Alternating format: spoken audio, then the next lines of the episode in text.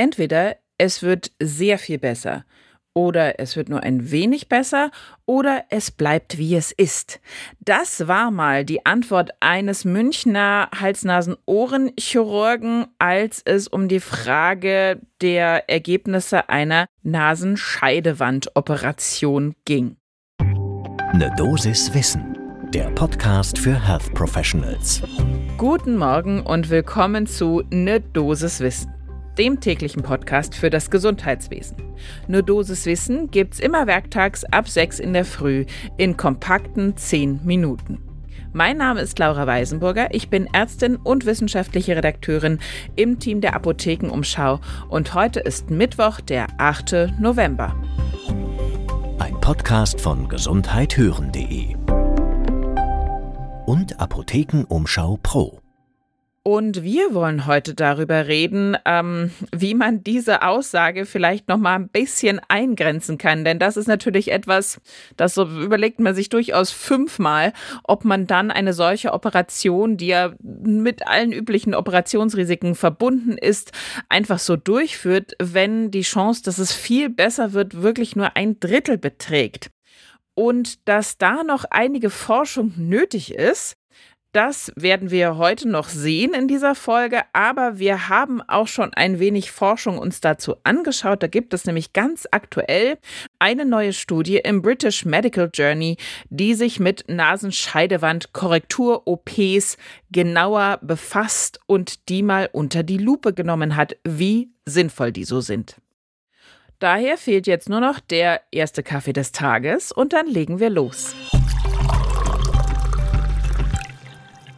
Erstmal natürlich ein bisschen was zu den Basics. Also Nasenscheidewand-OP kommt ja immer dann in Betracht oder irgendwie mit ins Spiel, wenn eben diese Nasenscheidewand besonders verkrümmt ist, eine Fehlstellung hat.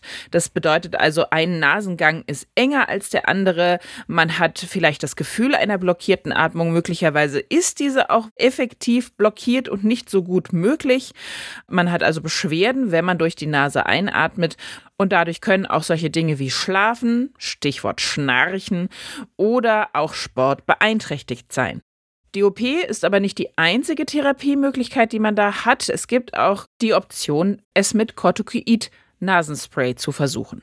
Schaut man sich jetzt die Zahlen der Septumplastiken in Deutschland genauer an, dann stellt man fest, dass das gar nicht so einfach ist, denn die werden nicht gescheit erfasst. Das heißt also, so richtig lässt sich das gar nicht ermitteln. Wir haben unseren Experten für die heutige Folge auch dazu befragt. Das ist Dr. Achim Beule. Er ist stellvertretender Direktor der HNO-Klinik am Universitätsklinikum Münster und er sagte, naja, ja, Zahlen schwierig, aber es ist ziemlich sicher, das ist ein häufiger Eingriff und er gab dann auch gleich zu, man muss sagen, die Indikation wird in seinen Augen nicht immer streng genug gestellt. Und das ist der Fall, obwohl, und das ist jetzt kein Zitat mehr von ihm, man eigentlich weiß, dass es nicht genug qualitativ hochwertige Evidenz zur Bewertung der Septumplastik gibt und dass es auch keine klaren Leitlinien für eben die Indikation gibt.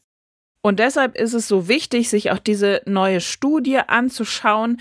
Die heißt NIROS im Akronym Nasal Airways Obstruction Study und befasst sich eben mit der Standardisierung dieses Eingriffs in Großbritannien. Wer wurde da alles mit einbezogen in das Kollektiv? Das sind fast 380 Erwachsene. Durchschnittsalter war so um die 40 Jahre. Es waren gute zwei Drittel Männer, nur ein Drittel Frauen, einfach weil es Männer eben ein bisschen häufiger trifft.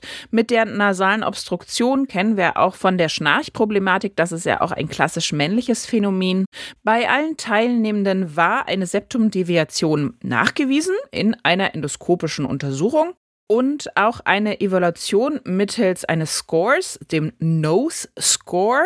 Jetzt kommen ganz, ganz tolle Akronyme. Es kommt gleich noch ein anderes ganz wunderbares. Also mit diesem Test No Score Nasal Obstruction and Symptom Evaluation wurde das auch nochmal definiert. Da mussten die Teilnehmenden über 30 Punkte erreichen. Das war der Grenzwert, ab dem quasi definiert war, okay, wir haben eine nasale Obstruktion vorliegen. Danach gab es wie immer ganz klassisch eine Einteilung in zwei Gruppen. Gruppe 1 bekam die Septumplastik, Gruppe 2 bekam sechs Monate lang nasales Steroid plus Kochsalz-Nasenspray. Und die Ergebnisse wurden dann verglichen mit dem SNOT-22-Test. Ich habe ja versprochen, es kommen noch schönere Akronyme. Der SNOT ist der Sinonasal Outcome Test 22. Dieser wurde am Ende der sechs Monate durchgeführt und dabei wurden eben 22, deshalb SNOT 22, 22 Symptome mit einer Skala von 0 bis 5 bewertet. Und je höher die Punktzahl dabei war, desto stärker waren die Symptome oder desto sehr hatten sie sich verschlechtert. Und tatsächlich, siehe da, nach den ersten sechs Monaten hatten die Teilnehmenden, die eine Septumplastik, also die OP, erhalten hatten, 20 Punkte weniger, standen also insgesamt ein bisschen besser da von der Symptomatik her. Nach zwölf Monaten änderte sich das so ein bisschen, da war zwar die Septumplastikgruppe immer noch im Vorteil, aber da war es nicht mehr so eklatant. Da waren es nur noch 21 Snot-Punkte in der Septumplastikgruppe versus 30 im Durchschnitt in der Spray-Gruppe. Und die größte Verbesserung erlebten tatsächlich diejenigen Patientinnen und Patienten, die die schwereren Symptome zu Beginn der Studie hatten. Also die profitierten am meisten durch eine Septumplastik. Auch die Lebensqualität und äh, Messung des nasalen Atemflusses wurde stärker verbessert in der OP-Gruppe. Das fand die Studie auch heraus. Sieben Teilnehmende hatten allerdings auch Nachteile von der EP. Das macht 4% von 174 Teilnehmerinnen und Teilnehmern aus. Die mussten erneut ins Krankenhaus nach der Operation wegen eben Nachblutungen und weitere 20 in der Gruppe hatten mit Infektionen zu kämpfen, die dann auch wirklich mit Antibiose behandelt werden mussten. Und was hält jetzt unser Experte Achim Beule von dieser Sache? Er sagte uns, ich finde prinzipiell die Studie gut und es wird ja eine klare Überlegenheit der OP auch gezeigt. Das ist wertvoll angesichts der Tatsache, dass der medizinische Dienst der Krankenkassen schon versucht hat, die Symptomatik der Septumdeviation in den Bereich der Befindlichkeitsstörung zu klassifizieren, also außerhalb des Bereichs der Krankheiten zu rücken. Und deshalb findet es unser Experte sehr wichtig, dass es weiter neue Studien zu diesem Thema gibt, die eben auch zeigen, das hat einen Einfluss auf Lebensqualität und noch weitere Punkte. Er betonte aber auch, der Nutzen der Studie ist begrenzt, obwohl sie gut gemacht ist.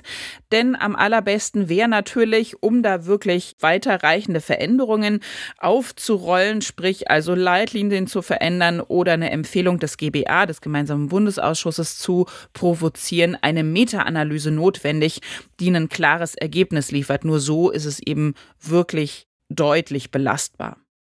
Er betonte auch nochmal, ihm geht es vor allen Dingen um eine gute und vor allen Dingen auch strenge, differenzierte Indikationsstellung. Man muss vorher eine geeignete Diagnostik durchführen, um so eben nicht unnötig zu operieren und eben diese Patientinnen und Patienten an anderen Therapiemaßnahmen zuzuführen, denn die gibt es ja auch neben der Operation, um die OP-Zahlen selbst zu reduzieren und eben keine unnötigen OPs durchzuführen.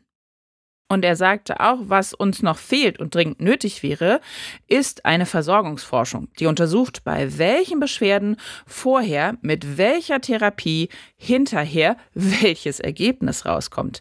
Prospektiv, damit wir wissenschaftlich sehen, was eine Intervention bewirkt. Solange wir das nicht haben, bewegen wir uns in einem Graubereich, den wir heller machen müssen. Was wir da also brauchen, ist ein Register. Bezüglich der Septumplastik kann man also nur so viel sagen, ja, stark Betroffenen kann sie deutlich helfen. Für den ganzen Rest müssen wir sehr, sehr gute, sehr genaue Diagnostik betreiben und da braucht es einfach noch mehr Forschung. Und wenn ihr jetzt sagt, Mensch, das würde ich mir jetzt aber gerne nochmal abspeichern, dann habe ich einen Tipp für euch. Wir sind jetzt ganz neu auf Instagram vertreten. In dem Kanal Ne Dosis Wissen findet ihr genau unsere Inhalte aus den Podcasts nochmal frischer für euch aufbereitet zum Abspeichern, zum Teilen, zum Liken. Am besten, ihr springt gleich mal rüber und lasst uns ein Follow da. Ein Podcast von gesundheithören.de